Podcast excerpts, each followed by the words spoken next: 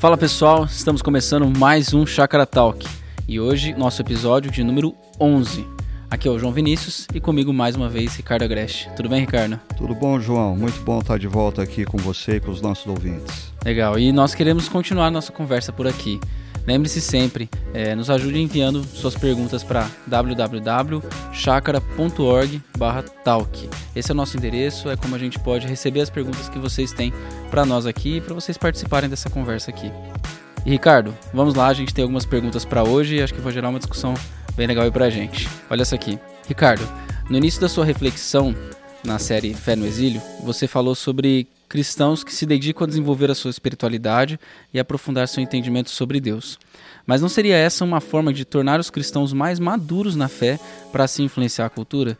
E qual que é o papel, como que você vê o papel da maturidade cristã na influência da cultura, do mundo à sua volta? Joia, ah, vamos lá. É, a pessoa que fez essa pergunta certamente está se referindo à nossa terceira reflexão da série, quando eu faço menção de que Deus deu a Daniel e aos seus amigos é, sabedoria e conhecimento, e o texto diz que essa sabedoria, esse conhecimento foi dado para que eles pudessem compreender a cultura e a ciência. E aí eu fiz menção do fato de que existe uma tendência entre alguns cristãos hoje em dia de buscarem o conhecimento teológico, o que não estou falando que é errado, nem estou falando que não é bom, mas o grande problema é quando nós nos restringimos ao conhecimento teológico. E a pessoa que faz a pergunta até uh, diz que eu fiz menção a pessoas que buscam desenvolver espiritualidade e aprofundar o entendimento de Deus. Eu queria dizer uma coisa: existe muita teologia que uh, nos propõe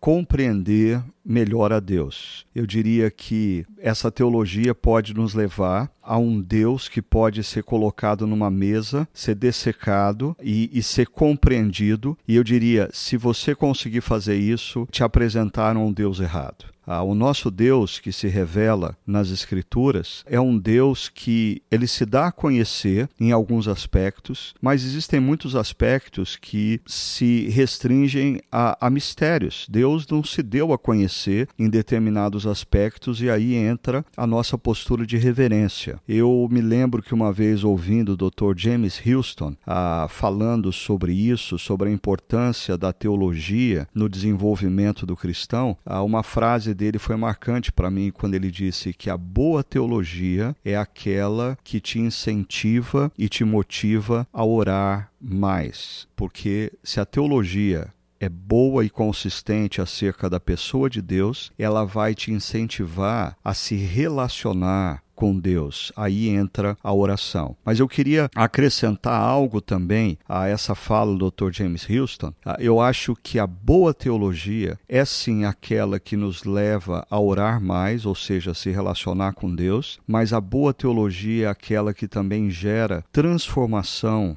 nas nossas vidas. E a minha preocupação quando eu faço menção é, de cristãos que se dedicam exaustivamente a cursos teológicos, a leitura teológica, a livros de teologia, volto a dizer, tudo isso tem o seu lugar e é importante. O problema é quando essa teologia não gera transformação na vida. Né? A pessoa que faz a pergunta até faz menção aqui se a busca por esse conhecimento não seria o caminho para a maturidade maturidade na fé e a maturidade na fé não seria importante na transformação na cultura. Eu diria, se essa maturidade na fé implica em mudança de vida, em mudança de comportamento, ah, em mudança de postura para com as pessoas, para com o mundo, para com os problemas que nos cerca, certamente essa é uma maturidade que tem o seu lugar na transformação da cultura e da sociedade. Agora, o problema é quando nós entendemos maturidade maturidade como mero conhecimento teológico. Ah, nós podemos ter informação. A informação não é o propósito principal nem das Escrituras. Eu queria só lembrar a pessoa que fez essa pergunta o que diz 2 Timóteo capítulo 3, verso 16, que diz que toda Escritura, ah, e a Escritura é de onde a gente tira toda a nossa teologia, o estudo teológico. Toda a Escritura é inspirada por Deus e é útil, e aí vão aparecer quatro substantivos: útil para o ensino, para a repreensão, para a correção e para a instrução. Mas é interessante,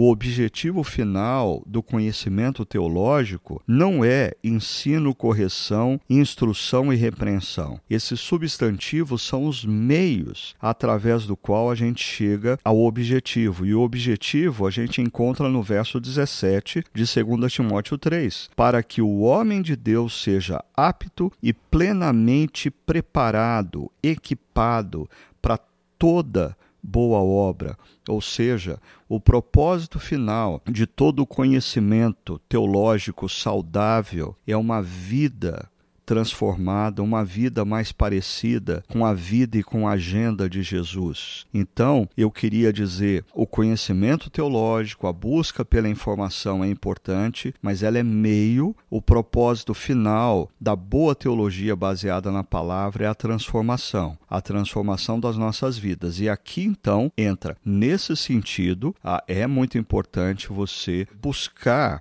essa capacitação para a transformação da sua vida, para que você possa estar em contato com a cultura, em contato com a ciência e poder apresentar não só a razão da sua fé, mas apresentar na sua própria vida o estilo alternativo que a nossa sociedade não tem.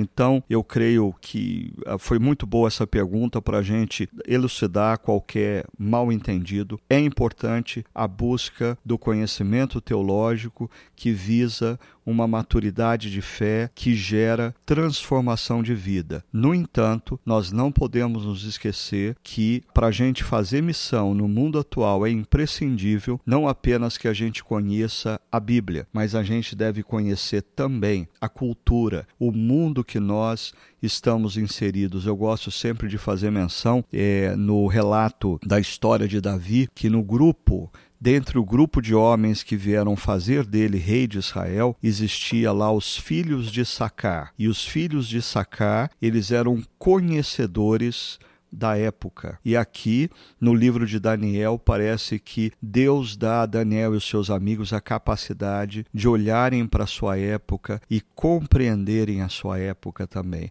Isso é imprescindível para a missão. É, eu acredito que quando a gente é, transforma o conhecimento no fim, a gente acaba abraçando a cultura da Babilônia, ou a cultura que nos cerca, que é uma cultura que diz que basta você ter diplomas e títulos e reconhecimentos, basta você conhecer muito, que isso naturalmente te transforma num bom profissional e etc. Eu acho que quando a gente faz essa reflexão e coloca o conhecimento no seu lugar certo, a gente caminha para uma vida mais parecida com aquilo que, é, que Deus nos orienta na Escritura. Com certeza, João, e a gente não pode se esquecer que uh, nós fazemos parte de um momento histórico onde principalmente como igreja, a gente ainda tem muita influência da modernidade. E a modernidade supervaloriza a informação. A modernidade acredita que se você colocar um sujeito numa sala de aula e oferecer para ele conteúdo intelectual por 4, 5 anos, no final de 4, 5 anos, você tem um advogado, você tem um engenheiro ou você tem um pastor. Eu costumo dizer que isso é uma grande falácia da modernidade. Você vai ter um engenheiro quando você tiver um indivíduo que sabe fazer a planta de um prédio e acompanhar uma obra. Você vai ter um pastor, o dia que você tiver um sujeito que é capaz de ouvir a dor da pessoa, caminhar com ela pelo deserto, orar com ela e sentir a alegria na alegria dela e a tristeza na tristeza dela. Ah, ou seja, a mera informação não gera transformação. E o propósito da palavra e o propósito da boa teologia que emana da palavra precisa ser transformação de vida. Ricardo, olha outra pergunta aqui, que caminha mais ou menos na mesma linha que a gente está conversando. A pergunta diz assim: Olha, Ricardo, mesmo antes da pós-modernidade, a missão da igreja já deveria ser vivida pelos cristãos comuns e não apenas pelos pastores. Pelo menos essa, essa é a ideia do sacerdócio universal, que inclusive é um valor da reforma protestante. Eu imagino que está na mente da pessoa a, a sua fala é, na série de mensagens, falando sobre essa a, a, questão da influência ser hoje uma, uma responsabilidade mais das pessoas do que dos pastores, né? E a pessoa traz aqui o, o texto de Efésios 4:12 que fala que o pastor deve se dedicar ao aperfeiçoamento dos santos. A pergunta é: Fortalecer a fé dos cristãos e capacitá-los para viver na sociedade não seria a principal tarefa dos pastores? Será que a falta de relevância de muitos cristãos na cultura é porque possivelmente os pastores podem ter deixado de trabalhar nesse sentido, de capacitar os, os santos? Ok, excelente pergunta. É, vamos aí uh, por partes nisso aí. Primeiro, eu concordo com quem fez essa pergunta, concordo em gênero, número e grau. Mesmo antes dessa cultura emergente na qual nós estamos inseridos, é, a missão da igreja sempre foi feita e sempre deveria ter sido feita pelos cristãos. Eu só não concordo com a palavra comuns, né? É porque isso a, ah, reflete a ideia de que existem cristãos especiais e os cristãos especiais são justamente aqueles que fizeram curso de teologia e foram ordenados pastores. Não existe essa distinção na Bíblia. A missão da igreja sempre sempre foi feita assim por cristãos. O que eu acho que uh, acontece é que a gente sempre parte do pressuposto que o sacerdócio universal de todos os santos, que é defendido na reforma protestante, ele ao longo dos últimos quatro, cinco séculos, ele foi efetivado na vida da igreja. E, na minha opinião, não foi. A reforma protestante ela traz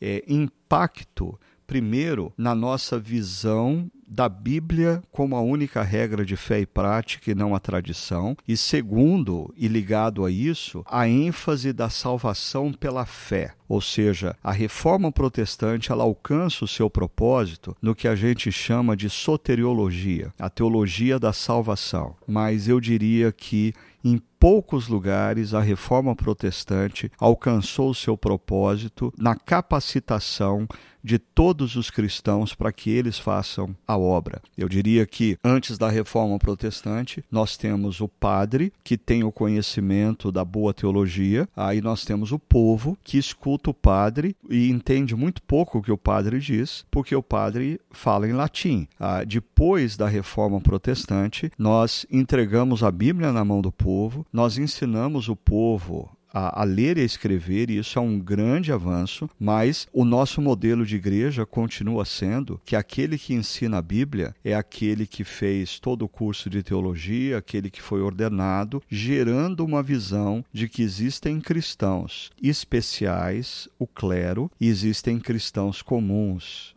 o laicado, o leigo. Ah, me parece que Efésios capítulo 4, verso 11 e 12, que é citado aqui na, na pergunta, não tem essa concepção, porque o verso 11 diz: ah, E ele, Jesus, designou alguns para apóstolos, para profetas, para evangelistas, para pastores e mestres. E para mim, essas cinco categorias aqui estão relacionadas a cinco ênfases ministeriais daqueles que foram capacitados por Deus para ensinar a palavra. Mas o verso 12 diz: com o fim, ou seja, o propósito do ministério dessas cinco categorias é preparar os santos. A palavra preparar é a palavra equipar a mesmo, o mesmo verbo que aparece lá em 2 Timóteo capítulo 3:16 que nós acabamos de ver. Equipar os santos para a obra do ministério, ou seja, a obra do ministério não deveria ser feita pelo pastor, a obra do ministério é feita por todos os santos. O papel do pastor, e aqui eu estou concordando com a ênfase dada aqui na pergunta,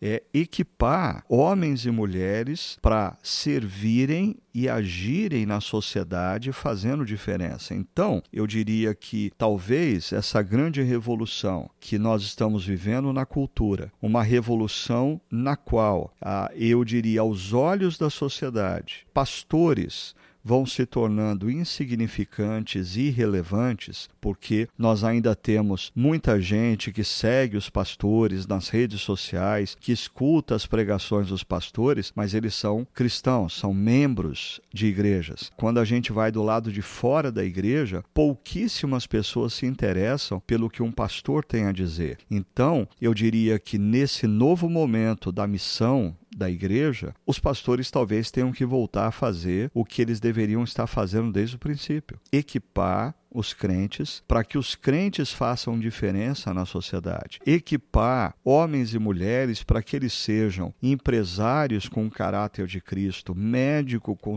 com o caráter de Cristo, advogados com o caráter de Cristo, políticos, funcionários públicos, bancários com o caráter de Cristo, a fim de que eles façam diferença na sociedade e na cultura. Então, ah, de fato, pastores precisam voltar a olhar para Efésios 4, 11 e 12 e perceber que a essência do seu ministério é equipar aqueles que nas mais variadas áreas da sociedade vão fazer diferença. Até porque os pastores não vão conseguir estar em todos os lugares, né? Um pastor não vai estar falando para CEOs de uma, de uma companhia, de uma empresa. É, o pastor não vai estar no, no dia a dia de um consultório. Ele não vai estar ali. Ele não tem capacidade para estar ali. Ele não tem competências para estar ali. Mas ele pode equipar as pessoas para isso. acho que até nesse sentido, a forma da gente perceber um ministério relevante de um pastor é a partir das próprias das suas próprias ovelhas, das pessoas que ele tem cuidado, instruído, mentoreado, porque a forma como elas têm agido no mundo reflete o tipo de cuidado, aquilo que ela tem sido equipada por esse pastor, né? E aqui, você falando isso, me,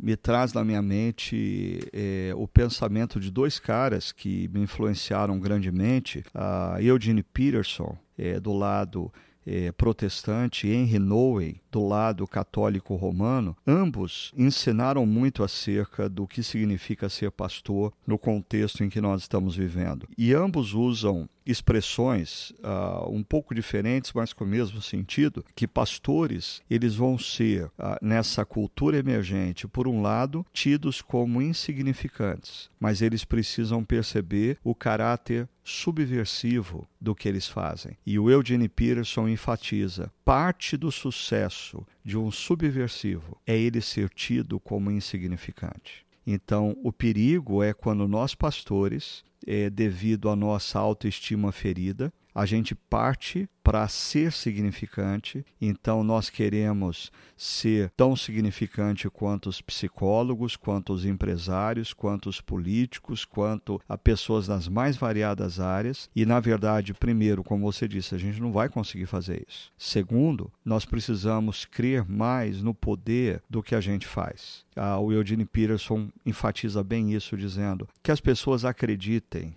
que eu sou insignificante. Porque se elas acreditarem que eu sou insignificante, elas vão me ouvir com a guarda baixa. E eu vou poder semear os princípios e valores do reino de Deus no coração delas. E o poder transformador não está na minha significância. O poder transformador está na, nos princípios e valores do reino de Deus que são semeados na vida das pessoas. Então, pastores, é, acolham a insignificância e sejam subversivos nessa cultura, transformando homens e mulheres com o ensino da palavra para que eles sejam agentes de transformação na sociedade e na cultura. Deixa eu estender só um pouquinho mais isso, porque como você vê a, a cultura das igrejas nesse sentido, que é uma cultura que normalmente protagoniza os pastores, lança os pastores a um aspecto de que eles até se sentem responsáveis por ser, serem muito influentes na sociedade, então até levando isso para um assunto que a gente já, já conversou bastante aqui, a mídia sociais, é, onde os pastores eles têm que ter muitos seguidores e o que eles falam precisam precisa ser lei. É, como você vê essa cultura que muitas vezes os pastores são jogados é, de serem, de sempre terem que ter respostas importantes e decisivas e cruciais para tudo e a influência deles, é, eles precisam ser sempre muito mais influentes que seus que os membros das comunidades que eles lideram. Você, João, você está me empurrando para pedras escorregadias agora. Ah, mas eu vou tentar não fugir da sua pergunta, é, mas tentando elaborar aí pelo menos algumas coisas. Eu acho que assim, primeiro, baseado no que nós vimos em Efésios 4, 11 e 12, o papel, ou deixa eu usar uma expressão que nem todos gostam, mas o sucesso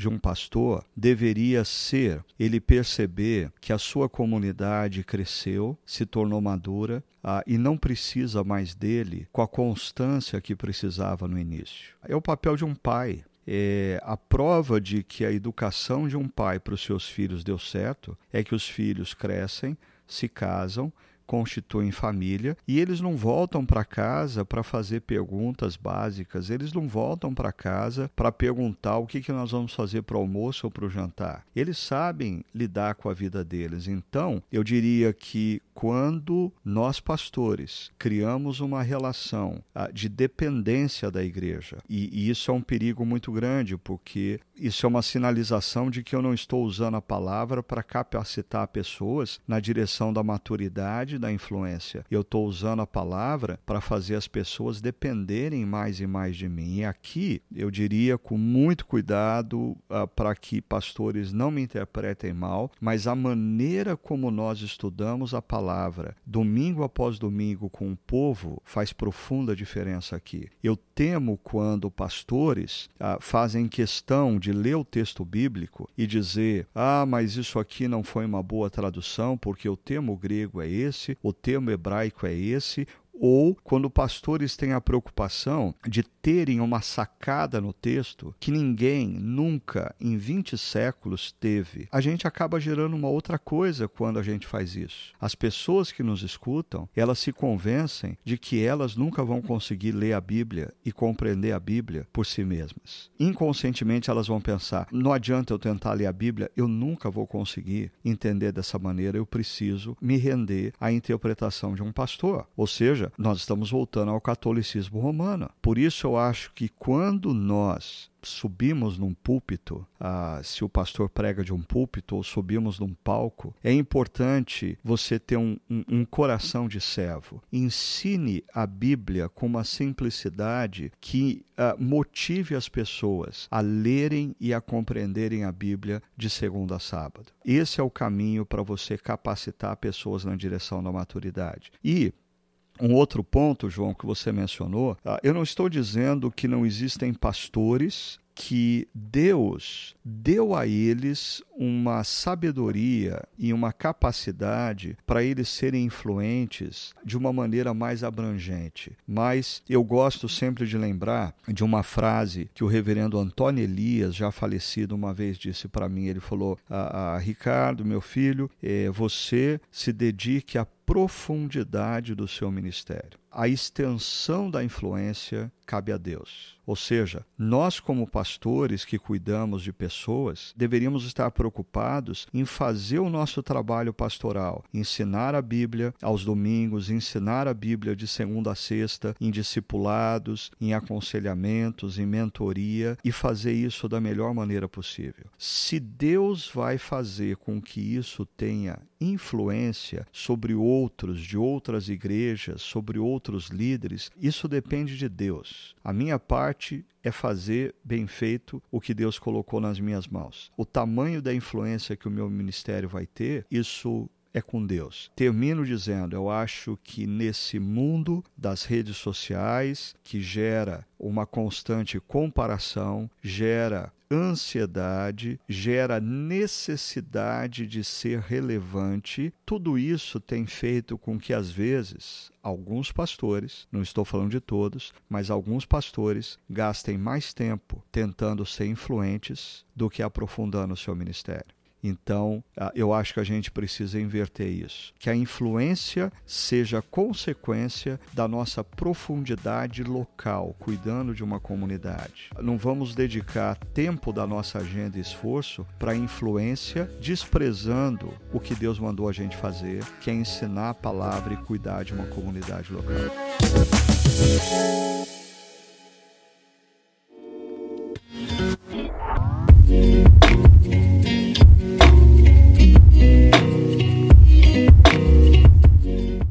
Muito bom, Ricardo. A essa conversa nossa tem levado a gente a pensar no contexto de pastores, mas a próxima pergunta leva a gente a refletir num outro contexto. E a pessoa que nos fez essa pergunta diz o seguinte: normalmente a gente ouve durante as reflexões aplicações relacionadas ao contexto de mercado de trabalho e etc. Mas eu estou sentindo falta de aplicações em outras áreas da vida, como contexto familiar, amizades fora do trabalho, vizinhos, etc. É, ela vê, por exemplo, a tarefa de uma dona de casa ou uma mãe em tempo integral como um papel importantíssimo na missão de Deus, na influência da nossa sociedade. Como que você vê esses outros contextos de influência?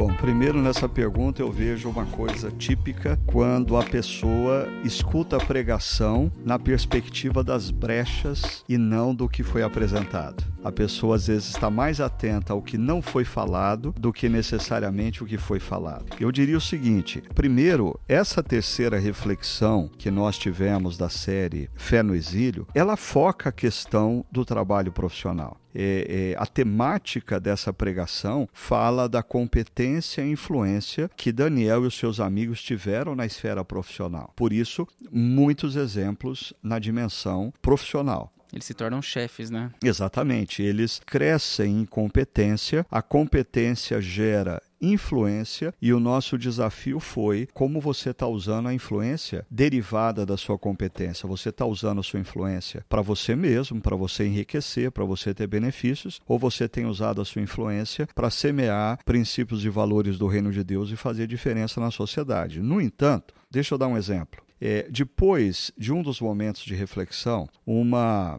jovem a recém-casada, que é profissional na sua área, veio conversar comigo e ela manifestava eh, a sua preocupação com o seu marido, que tem passado um momento muito difícil, com excesso de trabalho e excesso de problemas. E ela disse assim para mim: Eu, antes de casar, eu sempre tinha preocupação de como eu ia conciliar a minha vida profissional com a minha vida familiar. Mas diante da reflexão e quando eu fui desafiada a ser bênção àqueles que me cercam, ela me dizendo que a primeira coisa que Deus trouxe ao coração dela foi: eu preciso ser bênção ao meu marido. Eu preciso cuidar melhor do meu marido. O meu marido está vivendo um momento difícil. E ela disse para mim que ela passou a ter prazer em preparar o café da manhã para o marido, como uma demonstração do carinho e do apoio dela por ele, preparar o jantar no final do dia, para quando o marido chegasse do trabalho, estressado diante do momento que ele está vivendo, ele se sentisse acolhido, ele se sentisse querido, ele se sentisse renovado. Então é interessante porque, de fato, o foco da mensagem era busque competência para você ter influência, para você abençoar pessoas. Mas, às vezes, o desafio que Deus está nos dando é para nós abençoarmos pessoas que estão muito mais próximas do que a gente imagina. Uma mulher que talvez por um período de tempo teve que abrir mão de uma carreira profissional para cuidar dos seus filhos, quem sabe ela esteja criando um novo Daniel na nossa cultura. É, a educação e a criação e o cuidado de filhos não é algo insignificante. Brincar com uma criança, semear o reino de Deus no coração dela, não é algo inferior a ser um profissional de sucesso. Uma mãe e um pai podem estar criando o Daniel que vai fazer diferença na nossa cultura. Por isso, é importante a gente olhar assim para o contexto familiar ah, e perceber que eu me tornar um pai ou uma mãe mais competente para abençoar os meus filhos é importante. Ou eu buscar determinadas competências como marido no cuidado da minha esposa, ou competências de uma esposa para o cuidado do seu marido, ah, são expressões também do reino de Deus nas nossas vidas dentro do nosso lar, porque me parece que uma lógica na espiritualidade cristã, que Paulo trabalha quando ele fala das características dos presbíteros e dos diáconos, é nós precisamos ser para os de fora o que nós somos primariamente para de dentro. Então, eu queria incentivar quem fez essa pergunta a continuar olhando, sim, é, para a sua tarefa, às vezes como mãe de tempo integral ou do cuidado de um marido num momento atribulado da vida, como expressões da sua fidelidade a Deus para abençoar aqueles que estão perto de você pelo que eu percebo aqui na história de Daniel é, e dos seus amigos, a influência não é uma questão de condição onde a pessoa está, mas sim uma disposição. Daniel é influente muito antes de ser elevado a um cargo importante. É, outros personagens da Bíblia, como o próprio José, que é uma história é que é, tem paralelismos aqui com, com Daniel. Também é uma pessoa que é influente e, e, busca ser influente por causa da sua lealdade a Deus em outros contextos que não são os contextos de tanto destaque. Né? A influência começa pela disposição. Né? Parece que a lógica de Jesus é aquele que é fiel no pouco, sobre o muito será colocado. Ou seja, você talvez não esteja hoje numa posição que aos seus olhos seja altamente significativa. Mas a pergunta é: o que você está fazendo nesse momento de vida diante do espaço de influência que você tem? É, se você for fiel a, nesse espaço de influência e buscar capacitação, eu diria que a lógica do reino de Deus é que, com o tempo, no seu devido tempo, você é colocado em posições mais estratégicas para exercer uma influência mais ampla, maior, mais impactante.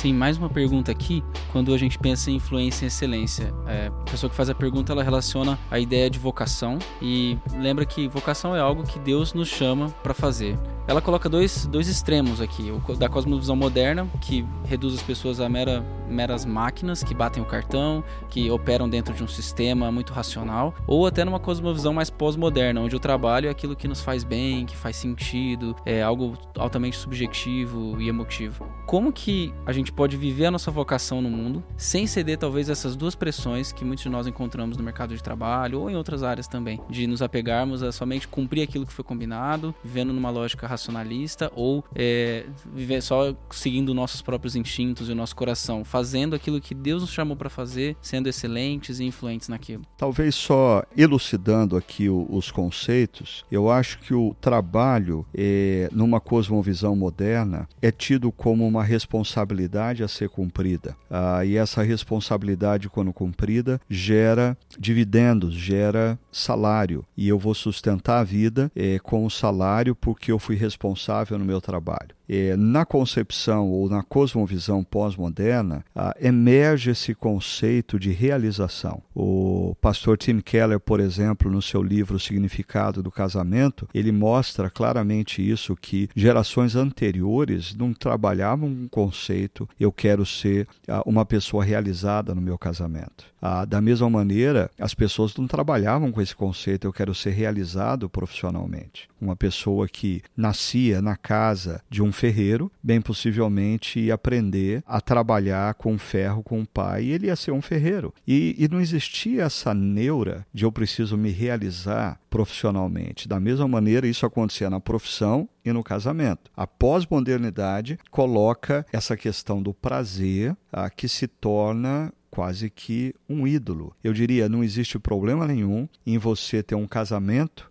prazeroso. Não existe problema nenhum em você ter um trabalho prazeroso. Mas quando você passa a seguir o prazer, você possivelmente vai pegar caminhos distintos da sua vocação. É, recentemente, no contexto da liderança da nossa comunidade, nós estávamos ouvindo uma jovem empreendedora social que está fazendo um trabalho fantástico num país africano, investindo na vida de mulheres que estão sendo capacitadas e tudo mais. E ela levanta um sério questionamento sobre esse conceito de encontre a sua paixão e ela ela vai na direção de não necessariamente a tua vocação é algo que você é apaixonado antes de se dedicar e de se construir a sua vocação, ela certamente vai emergir, vai trazer ao seu coração o sentimento de paixão, o sentimento de realização. Mas eu diria que nós precisamos perceber que a nossa vocação na história emerge na medida em que responsabilidades são colocadas diante de nós, nós nos submetemos aos processos e gradativamente a gente começa a perceber que quando a gente faz determinadas coisas, pessoas são abençoadas. Quando a gente tenta fazer outras, não necessariamente pessoas são abençoadas. Por quê? Porque nós não fomos capacitados para aquilo. Então eu diria que o caminho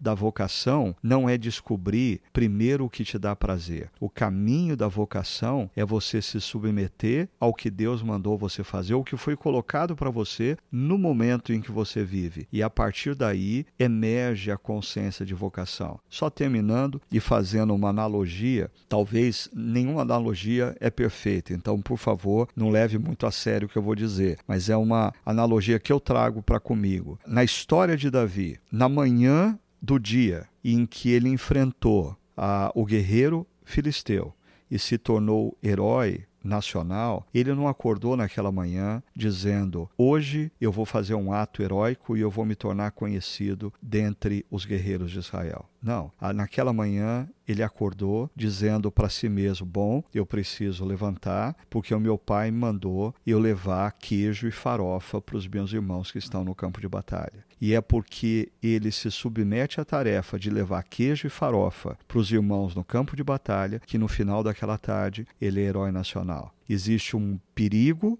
aí na geração millennium, essa geração que vive no nosso contexto, de que eles acordam de manhã dizendo: hoje eu só saio da cama se eu for um herói nacional. Não. É, levante da cama, vai carregar queijo, vai carregar farofa, vai servir diante das tarefas que foram colocadas para você e deixe Deus conduzir você a sua vocação e não a sua expectativa acerca de você mesmo te conduzir ao que você chama de vocação. Eu acho interessante que é no contexto da juventude que em 1 Pedro capítulo 5, Pedro diz: "Humilhai-vos debaixo da poderosa mão do Senhor, para que no tempo oportuno ele vos exalte." Então, o nosso papel não é prever quando e como nós vamos nos tornar conhecidos e heróis nacionais. O nosso papel é nos humilharmos debaixo da mão de Deus carregando os queijos e as farofas que nós precisamos carregar hoje. E deixando que no tempo certo ele passe a nos mostrar a dimensão da nossa vocação. E aí sim a gente caminhar na direção do que eu chamo da convergência, ou seja, fazer mais e mais aquilo que a gente ganha convicção de que Deus mandou a gente fazer, mas a gente ganha convicção do que Deus mandou a gente fazer quando a gente se dispõe a servir nas mais variadas áreas da vida diante das tarefas que nos são dadas no dia presente. Eu lembro nisso uma frase do Lutero, que ele fala que a vocação, nossa vocação é como se fosse uma máscara de Deus no mundo. E quando ele usa isso, ele vai falar que a gente se torna participante do que Deus está fazendo no mundo. Ele até usa o exemplo de quando tem uma o leite que chega na casa de alguém, existiu Deus capacitando um leiteiro na vocação de leiteiro que foi lá, preparou o leite, colocou numa garrafinha e levou na porta de alguém. E ele fala, é Deus levando o leite para aquela pessoa através dessa vocação. Quando a gente talvez é, entende que a nossa vocação é uma forma de nós participarmos da obra de Deus no mundo, é, acho que a gente dissipa um pouco essa ideia de fazer só o que nos faz bem ou ser uma mera peça no sistema. Na verdade, a gente é instrumento de Deus nesse mundo, né? Esse é o desafio. Então vamos estar atentos aí ao que Deus está ah, colocando diante de nós no dia de hoje para fazer. Ah, ou seja, com humildade, é, vamos nos expor a fazer da melhor forma possível o que foi colocado diante de nós. E isso vai nos conduzir no tempo certo à consciência da nossa vocação. É isso aí, estamos chegando ao fim de mais um episódio do nosso podcast. Obrigado por estar aqui com a gente, Ricardo. Também quero agradecer você que nos acompanhou até aqui. Que Deus abençoe muito a sua vida e nosso desejo é que tudo isso que a gente tem conversado aqui abençoe você e possa te ajudar na sua caminhada cristã. Um grande abraço. Até o nosso próximo episódio.